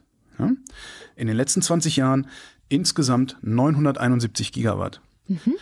Die aktuellen Investitionen bis 2025 haben die geguckt. Die aktuellen Investitionen in entsprechende Fabriken entsprechen einer solchen Produktion oder knapp einer solchen Produktion, sind nur 940 Gigawatt, aber egal, einer solchen Produktion innerhalb eines Jahres. Wow. Das meiste ist in China, weil im Gegensatz zu uns scheißen die sich halt nicht den ganzen Tag damit zu, äh, mal eben 12 Zilliarden Dächer und Autobahnen mit Solarzellen zu überbauen und sowas. Aber ja, nur damit es hängen bleibt. Wir werden jetzt bis mindestens 25, 2025 jedes Jahr, Jahr. so viele Solarzellen bauen oder so viel Solarstrom ernten können mit den Solarzellen, die wir bauen, wie in den vergangenen 20 Jahren insgesamt. Ist das irre? Super. Das ist total irre, oder? Was ist, wie irre? Ja. total irre. Das ist Grundlast, Baby. Genau. Das bringt mich auch direkt zu, der, der, zu den Ankündigungen, die ich machen wollte. Wir haben nämlich in den nächsten beiden Sendungen zwei Spezialsendungen. Wir haben Gespräche geführt mit zwei Menschen zum Thema Klima. Und ähm, was du gerade gesagt hast, das hat uns der Graslutscher ja auch gesagt, dass allein weil wir so einen krassen Technologiefortschritt gemacht haben in den letzten 20 Jahren, wir heute ein dermaßen Vielfaches mit nur weniger Solarzellen oder auch Windrädern an Gigawatt oder so erzeugen. Effizienzsteigerung halt, ne? Ja, Effizienzsteigerung, dass das alles gar kein Problem ist mit der Energiewende. Also theoretisch. Die China Zumindest kein technisches Problem. Kein Technik überhaupt Das nicht, ja. wirklich ein, ein politisches Problem, ja. Ja, und ähm, genau, also die Sendung mit dem Graslutscher ist dann nächste Woche. Das ist die gute Laune-Sendung. Da sind wir im Urlaub, da haben wir keinen Bock. Und dann haben wir noch eine schlechte Laune-Sendung. Ich mache es jetzt mal so ein bisschen ähm, mit Matthias Quent, mit dem wir sehr ausführlich über die Zusammenhänge zwischen Klima und äh, rechten Ideologen, rechter Ideologie sprechen. Also es geht um Klimarassismus und so heißt sein neues Buch. Und ähm, wir fragen ihn, was das eigentlich ist und wie es kommt, dass die Rechten so krass gegen die Klimaschutz oder gegen Klimaschutzmaßnahmen sind. Genau, und das ist dann die Sendung, wo Klimastreik ist. Äh, da hat Katrin gesagt, nö, da gehe ich demonstrieren, da mache ich keine Sendung. Ja, das hat aber auch schon gute Tradition hier in der Wochendämmerung. Genau. Aber dass wir, dass wir in Urlaub fahren, doch, dass wir in Urlaub fahren und eine, eine Sondersendung machen, ist hat auch Tradition, stimmt. Ja, genau. Ja, aber haben so wir nur noch haben nie im wir- Herbst gemacht.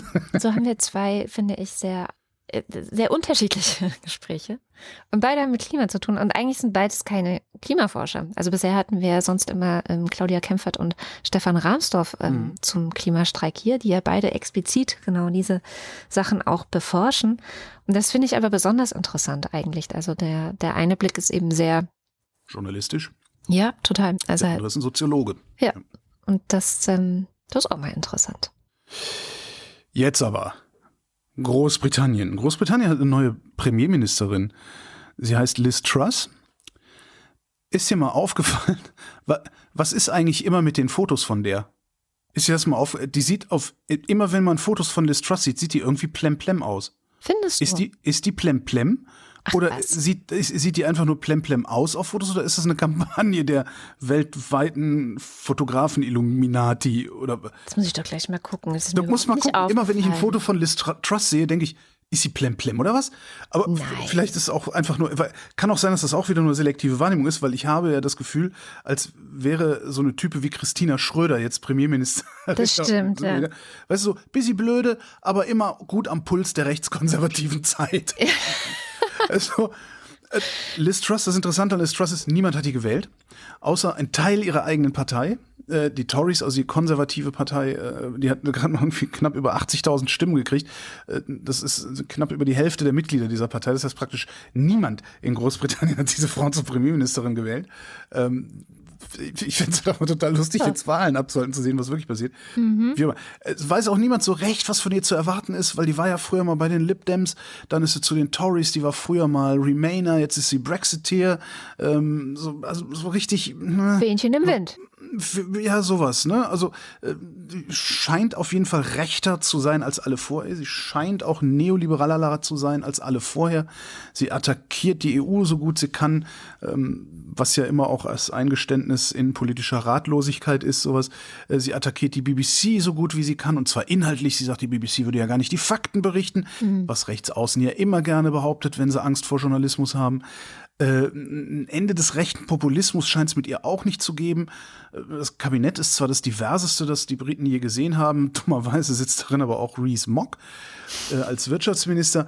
Das ist äh, so ein, so ein Investmenthansel, äh, Hardcore-Brexiteer, äh, vielleicht dem einen oder der anderen bekannt. Ähm, durch so ein Lümmelfoto, wo er im Unterhaus äh, irgendwie kurz vorm Einschlafen schräg auf der Bank liegt oder sowas man weiß nicht so. Also was äh, sicher zu sein scheint, ist, dass sie auch weiterhin ähm, am Nordirland-Protokoll rummachen wird. Äh, die Amis sind nämlich schon hingegangen und haben prophylaktisch davor gewarnt, am Nordirland-Protokoll rumzuspielen. Ah ja. Äh, das ist dieses Dingens, das die Zollgrenze zwischen UK und EU in die irische See verlegt hat, damit die Grenze zwischen Nordirland und dem freien Irland nicht geschlossen werden muss, was dem Karfreitagsabkommen widersprechen würde, das 1998 den nordirischen Quasi-Bürgerkrieg, was die da unten Troubles nennen, beendet hatte. Ähm, es gibt eine kleine Analyse und zwar von Helene von Bismarck. Das ist eine Historikerin, äh, also eine deutsche Historikerin, die lehrt in Großbritannien. Ähm, erschienen bei Republik CH, also diesem Schweizer Magazin. Äh, wer sich da mal reinlesen will, mal gucken. Also das ist so ein bisschen, muss man abwarten, was da jetzt draus wird, glaube ich, aus, aus Frau Truss. Wobei Großbritannien im Moment sowieso still steht, denn die Queen ist gestorben. Okay, aber das war jetzt ein zu schneller Übergang. Du musst mir noch Platz Nix. lassen für meine feministische Schelte. Das geht so Okay, nicht. mach mal, feministische Schelte. Ja, also ich muss dir wirklich noch eine feministische Schelte austeilen an dich, Holger, weil ich habe mir jetzt Fotos von Liz Truss äh, angeguckt auf äh, in der Suchmaschine und ich finde, das ist wieder denn das ist Lukismus. Also Das mag ja sein. du, die sieht doch ganz normal aus. Also ich Sieht weiß, total plemplem aus. Nein, die sieht völlig normal aus. Manche Leute sehen halt einfach so aus. Ich kann mir vorstellen, wenn man von mir ständig Bilder machen würde, würden auch diverse von mir im Internet sein, wo ich plemplem aussehe, weil ich auf Ja, Fotos ich immer auch immer komisch plemplem aus auf. Bildern, aber ich, ich, ich regiere auch kein Land, außer Ja, mein aber- eigenes, aber da wohnt keiner. Aber bist du jetzt auch Reichsbürger? Genau, ich fahre jetzt nach Russland. Nein, ich habe also irgendwie, ich, Also nee. vielleicht, ich, aber ich bin halt Lokist, du weißt doch, ich bin Lokist. Ich sehe scheiße Ja. aus, also bin ich Lokist. Das ist auch echt absurd. Hast du gerade gesagt, ich sehe scheiße aus, du Lukist? Lukistin? ja, so. Schnell die Queen. Also, die Queen ist tot. Äh, Elisabeth II. ist tot. Total krass. Ich weiß jetzt, warum es an meinem Geburtstag dieses Jahr geregnet hat. Ja, Normalerweise ist immer schönes meine Wetter. Tochter das ist halt, heute auch. die Queen ist ist, gestorben. krass, dass es gestern so geregnet hat, weil die Queen, Die Queen gestorben ist. Genau. Ja. ja, und jetzt habe ich ein Problem, weil ich, kann- ich kann mich dazu nicht verhalten. Ich habe jetzt mal wieder fest, also klar, der, die ist, ne, das ist so ein bisschen wie Helmut Kohl. Irgendwie war immer da, so, ne? Die Queen war immer da. Ich bin geboren und da war die schon Königin. Äh, äh, so, eigentlich ist es ein Wunder, Mein dass, Vater dass, ist dass geboren worden, da war die schon Königin. Mein Ja. Opa ist geboren worden, da war die schon Königin. Das ist total krass. Also ich habe, ich habe, also eigentlich, eigentlich ist es ein Wunder, dass ich die Queen überlebt habe. ähm, aber das ist auch alles, worüber ich da nachdenken kann, weil mir ist, äh, ich habe, ich stelle mal wieder fest, mir ist dieses Konzept Monarchie so unfassbar fremd. Ich verstehe, ich verstehe nicht, was gerade passiert. Also ich, ich verstehe nicht, was in Großbritannien gerade passiert. Also diese Betroffenheit und diese, das ist mir total frei. Ich, kann- ich verstehe ich nicht. Was ich auch nicht verstehe, ist die Reaktion in Deutschland, weil Leute, ne? Das ist halt nicht eure Königin gewesen, die gestorben ist. Ist halt so irgendwie ist ganz Deutschland gestern in so einem komischen, in so einer royalen Boulevard-Schockstarre stehen geblieben, hatte ich das Gefühl. Das fand ich dann auch doch ein bisschen befremdlich. Aber ich würde so gerne diesen, diesen, ich würde wirklich gerne Monarchie, Royalismus, also ich würde gerne verstehen, was Menschen, die an so einer Queen, also an so einem Königshaus sich irgendwie orientieren, was das ist, was das für ein Gefühl ist, was ich, Also ich durchdringe das nicht. Ich finde schon, dass die Queen in einer, äh, wir haben ja auch diese Serie geguckt, The Crown, also ich finde, dass mm, was da sehr beeindruckend ist, ist diese Haltung und Kontenance, egal was passiert. Und das ist natürlich, glaube ich, für viele Leute, gerade in so einem Land wie Großbritannien, das ja von Gegensätzen und insbesondere Klassengegensätzen total geprägt ist, ähm, vielleicht etwas, was die Leute bei der Stange hält. So, ich jammer nicht. Ich, äh, Ja, aber das ist doch eigentlich verrückt. Also, weil ich, ich, ich, meine, ich Ja, ja, will doch die Klassengegensätze überwunden sehen. Deswegen bin ich auch sehr gespannt, was jetzt passiert. Also einerseits ist Liz Truss, die ja äh, anscheinend immer mal wieder extra so posiert, wie Margaret Thatcher das gemacht hat für Fotos, Plem, plem, sag ich doch. ist jetzt ähm, Premierministerin und andererseits ist die Queen gestorben. Jetzt gibt es, Die Truss hat die, hat die Queen auf dem Gewissen. Ich sag's dir. das habe ich auch schon gedacht, dass die Queen noch schnell die ernannt hat und gedacht, okay, jetzt reicht's mir. Nein, die, die haben sie. Also das, das, das Foto, es gibt dieses Foto von Liz Ja. Truss und der Queen. Ähm, die haben sie noch mal vom, vom Sterbebett haben sie die noch mal aufgerichtet, die Königin. Mhm. Ähm, guck dir mal die Hand von ihr an. Äh, der Bluterguss an der Hand. Also die hat schon am Okay. Tropf gehangen. Ah, okay. Naja, jedenfalls, ich, ähm, ich bin wirklich gespannt, was jetzt passiert, weil ich habe das Gefühl, dass also das, was so diese krassen Klassengegensätze in Großbritannien vielleicht irgendwie noch unterm Deckel gehalten hat, nämlich dieses Monarchie-Ding. Äh, Ob Prinz, nein, König Charles Dritte das jetzt irgendwie auch so gut äh, irgendwie deckeln kann, ich bin gespannt, wirklich, was Ich da jetzt könnte mir passiert. vorstellen, dass es schwieriger, also ich, das ist halt auch die Frage, hängen die Menschen, also hängen die Briten an der Queen als, als Ich Person, schon. als Figur, als, als Verkörperung der Monarchie oder hängen sie an der Monarchie und es ist letztlich egal, wer Königin ist? Ich glaube ersteres. Und das, das, das glauben gerade sehr, sehr viele. Aber das werden wir sehen. Das werden wir, das werden wir sehen. Ich bin gespannt. Ich schaue Für mehr Verständnis. zu. Für mehr Verständnis bei mir sorgt das trotzdem nicht. Ich schaff's ich schaff's nicht, mich da reinzudenken. Ist echt ganz lustig. Naja, jedenfalls die Queen tot. Schon krass. Ja. Und selbst meine Tochter, die Irgendwer twitterte, 12, die hat ne? Winston Churchill noch verabschiedet. Das muss man sich mal vorstellen. Winston Churchill, der Mann existiert nur in Schwarz-Weiß. Also, ja. Das ist halt irre. Ja. Tja. Kommen wir zum Börsenticker. Montag, Gaskrise lastet auf der Börse. hm. Dienstag, Zinssorgen und kein Ende. Immerhin keine Zinsangst. Also hatten wir auch schon. Mittwoch, Geldpolitik beherrscht das Geschehen. Donnerstag, Die Wall Street wartet auf die Fed. Freitag, So wichtig sind jetzt die 13.000 Punkte. Na, Ja, haben wir es da mit einer psychologisch wichtigen Marke zu tun? Bestimmt, bestimmt. Gut, äh, kommen wir zum Limerick der Woche. Ja, das ist ja irgendwie, das- was, was war denn das Thema überhaupt? Karibik. Karibik. Ja, das war Äh, Fanden so. die Leute jetzt irgendwie nicht so, Ja, oder keiner hört mehr zu bis zum Ende, weil das alles so irrelevant geworden ist. das stimmt nicht. Wir hatten ja, ähm, als das Thema Bratwurst war, haben sie sich ja überschlagen mit Limericks. Stimmt. Stimmt, stimmt, Ich glaube, die Themen sind da, es ist sehr themenabhängig, ob was kommt. Deswegen würde ich auch vorschlagen, dass wir vielleicht diese Woche die Queen das Thema? Die Queen oder die Monarchie? Oh, Die Queen. die Queen. Genau, die Queen. Die Monarchie mögen wir nicht, wir mögen nur die Queen. Also mir persönlich geht es zum Beispiel auch so. Ich mag die Monarchie nicht, aber irgendwie die Queen, irgendwie. Das ist, ja- das ist ja eine konstitutionelle Monarchie. Also das, das ist ja nicht, das ist ja, das ist ja kein absolut, absolutistisches äh, Regime. Also das von daher wäre mir das auch egal, wenn wir hier einen König hätten oder einen Kaiser äh, oder so. Vielleicht würde ich dann verstehen, was die Leute so sehr, so sehr daran bindet. Aber ja, Ich gucke wir hätten einen Kaiser. Wie geil.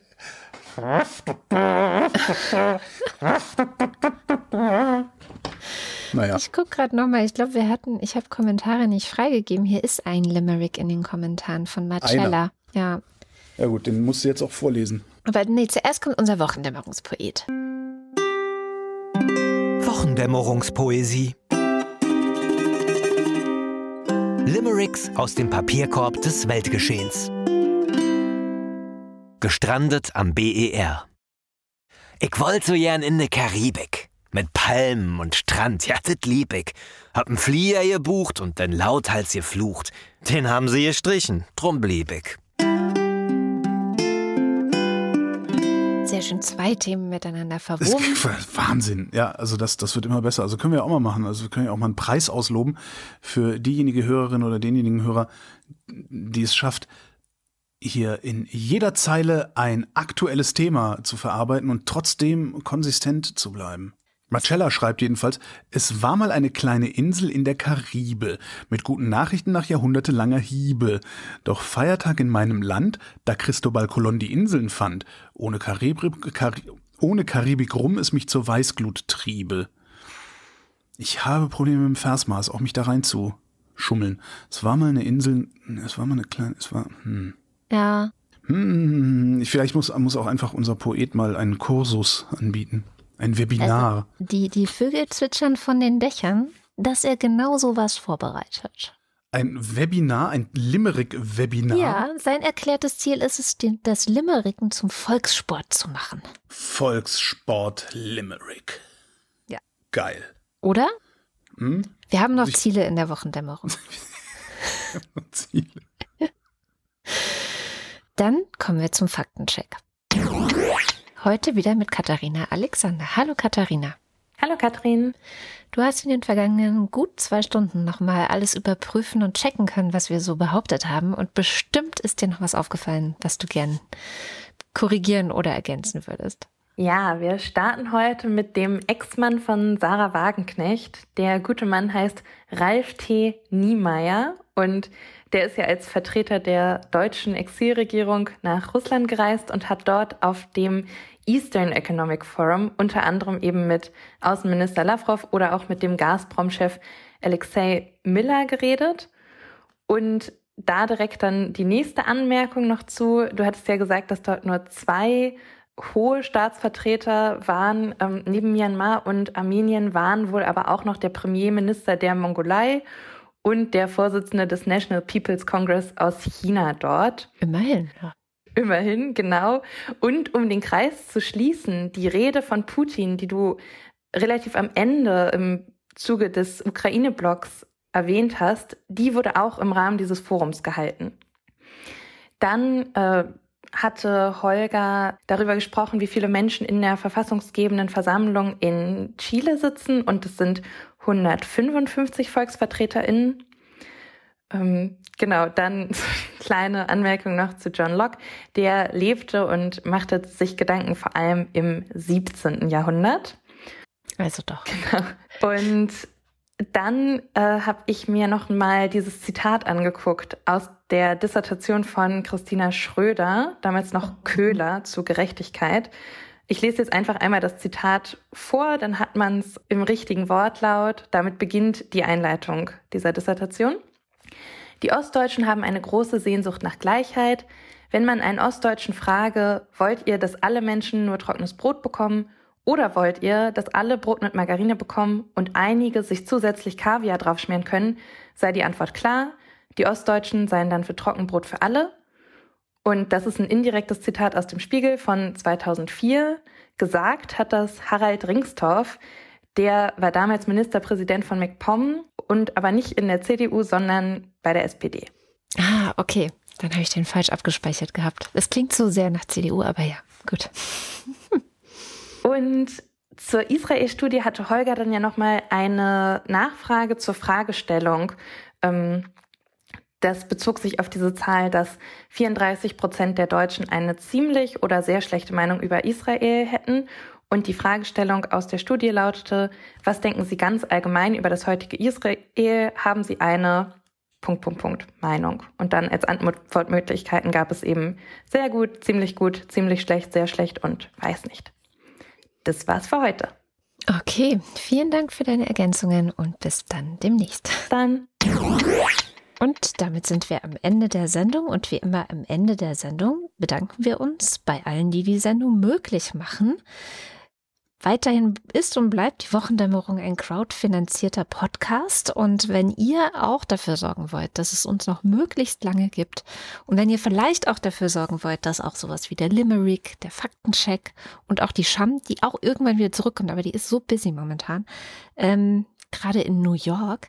Ähm, also wenn ihr auch dafür. Die feine Dame. Ja, letzte Woche in Zürich, diese Woche in New York. Also ich kann nicht so einfach nach New York. Jedenfalls, ähm, genau, also diese drei Sachen, wenn ihr wollt, dass die auch unabhängig finanziert sind, dann schaut mal vorbei auf wochendämmerung.de.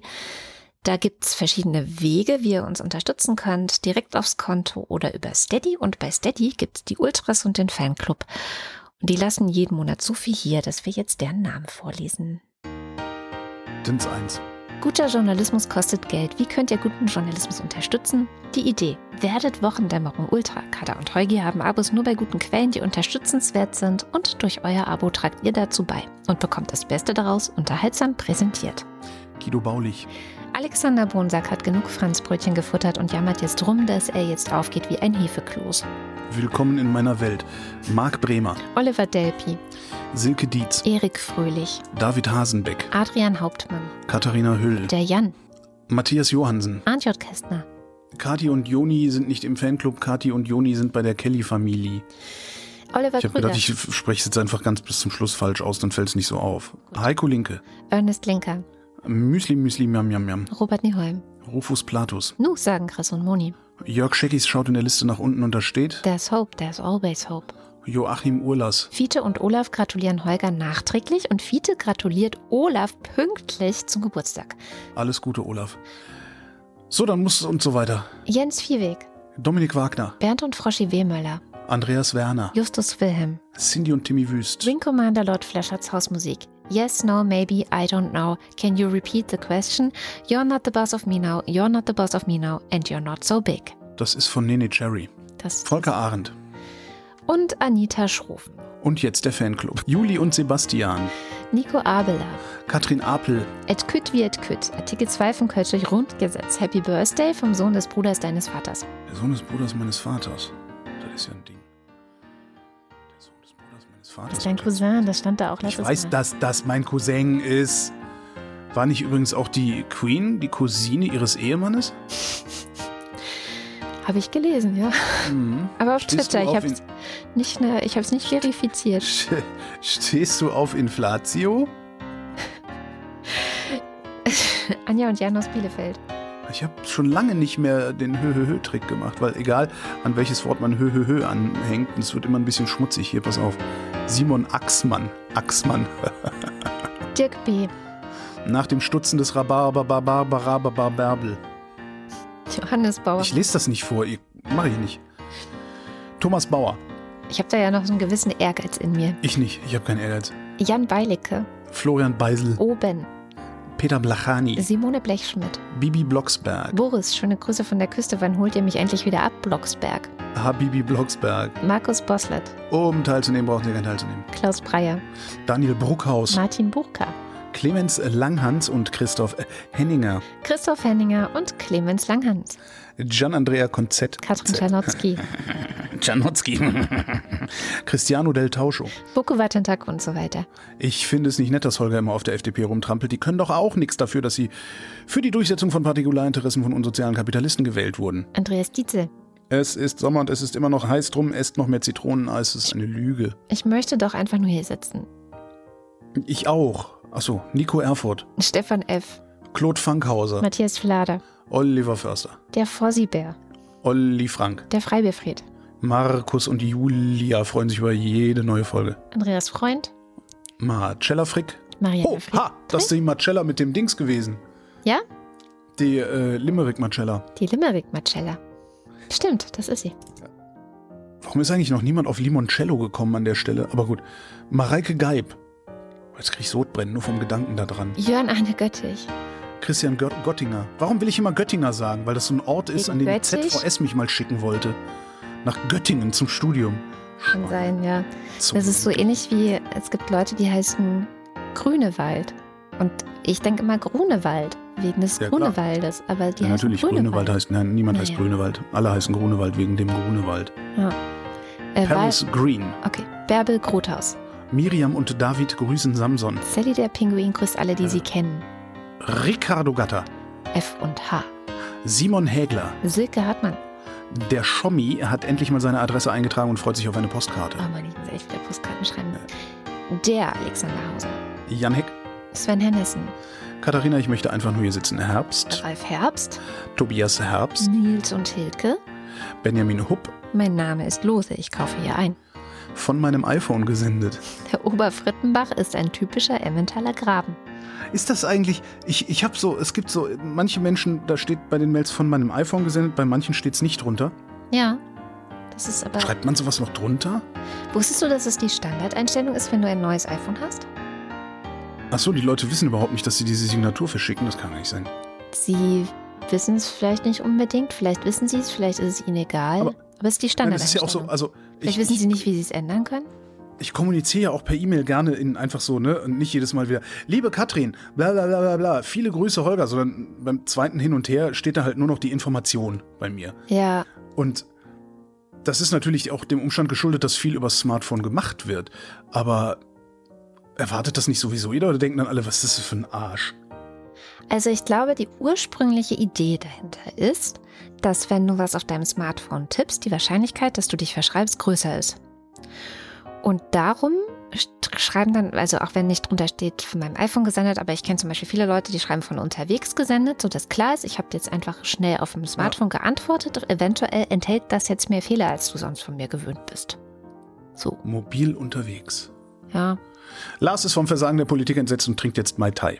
Andreas Jasper, Philipp Kaden, Michael Klerne, Alexander Klink, Jessica Kogoy, Thomas Kohler, Markus Krause, Magali Kreuzfeld, Felix Kronlage Dammers, Pia Kronquist, Thomas und Corina, Oliver Kohlfink, Sebastian Lenk und Henry Vize, Detmar Liesen, Nico Linder, Florian Link, mein Name ist Ipsum, Lorem Ipsum, Sabine Lorenz, der Lux, René Ludwig, von allein hören keine Kriege auf und so weiter, Martin Meschke, Nevermind, Kleine Hunde Miam Miam Miam. Johannes Möller, Out of Order Müdigkeit hat eine völlig neue Dimension erreicht. die Mulle, Johannes Müller, Celine Neubich, frommt den Schleier aufzuheben, wo das nahe Schrecknis droht. Nur der Irrtum ist das Leben und das Wissen ist der Tod. Nimm, oh nimm die traurige Klarheit, mir vom Aug den blutgen Schein. Schrecklich ist es, deiner Wahrheit sterbliches Gefäß zu sein. Thorsten W. Neustein, Ey, du Opferkathole. Boris Berner, Jochen Philipp, Nils Planthold, Josef Porter, Sebastian Quapp, God Save the Queen, Axel Rasmussen, Wilhelm Reich, Marc Riese, Stein Rochen, Christian Rohleder, Markus Römer, Anna Roth, Sven Rudloff, Jürgen Schäfer, Christian Schluck, Christian Schmidt, Susanne Schulze, Elias Seichter, Tim Seitz, Hallo, ich bin Troy McClure und so weiter, Chip und Chap und so. Theresia Sievert, Abracadabra und so weiter. Die Stummschaltefunktion wurde erfunden von Sir Isaac Newton. Boah. Oh. Er kam sehr flach. Sehr. Oh. Er kam sogar für mich zu flach. Boah. Birgit Sobi. Im Übrigen bin ich der Meinung, dass Nationalismus keine Alternative, sondern eine Katastrophe ist. Der Kopf ist nicht zum Nicken, sondern zum Denken da. Marie Stahn, Christian Steffen, Blas N. Stein, Caro und Ferdi Stein, Pizza Stein, Pommes Stein, Sabine Stein, Thomas Stein. Yogi Löw und so weiter Stein, Philipp liebt es mit seiner Theresia der Wochendämmerung zu lauschen, Steinkopf. Holger Steinmetz, Suse und Martin Stöckert. Claudia Taschow, 19. Moritz Timm, Mr. Tipp. Hans freut sich über die Existenz von Andrea und der Wochendämmerung, Und Anna und Gregor sind hocherfreut, denn sie. spielen jetzt jeden Freitagabend Bridge mit Priscilla und Gwyneth Molesworth und hören dabei die Wochendämmerung. Wie schafft man es dem Drang zu widerstehen, sich einfach jeden dieser Idioten, die gerade in Verantwortung sind, zu packen und ihm so lange eine rechts und links reinzuzimmern, bis er wieder zur Vernunft kommt? Kati und Joni. Was ich übrigens mich auch total viel frage in der letzten Zeit, und damit meine ich nicht das politische Personal, sondern das Management. Sag mal, also weißt du so dieses, wir haben heute auch wieder so einen Tweet gesehen, wo einer sowas ähnliches auch meinte, dieses Gaskrisending, das ist, das hat doch irgendwie mal das Industriemanagement von vorne bis hinten verkackt. Oder nicht? So kannst du doch kein Geschäft führen. Ja. Du kannst doch kein Geschäft führen, das sich darauf verlässt, dass alles immer 100% so bleibt, wie es ist. ja. Ich fange schon wieder an, mich aufzuregen. Martin Unterlechner, Jan van Finkenreue, Yannick Völker, Michael Völksen, Stefan Wald. Andreas Du Wasch. hast mir überhaupt nicht geantwortet, ne? Ah, was soll ich denn dazu sagen? Ja. Zum Beispiel, dass Glück wie Pupsen ist. Glück ist wie Pupsen. Wenn man es erzwingt, wird's scheiße. Okay, das ist gut. Martin Wittmann, Jenny Wiegand, Tobias Wirth, Christoph Ziesecke, Fürstöchterchen, du hast die Rechnung ohne das Milchmädchen gemacht. der Raketenmann. Neulich erklärte mir ein kluger Mensch, dass Bücher kaufen und Bücher lesen zwei unterschiedliche Hobbys sind. Seitdem sehe ich den Stapel ungelesener Bücher ganz anders. Dexter TC. Vielen herzlichen Dank. Ja, vielen, vielen Dank. Wir äh, gleichen davon die Gaskrise aus. Und das war die Wochendämmerung vom 9. September 2022. Wir danken für die Aufmerksamkeit. Tschüss.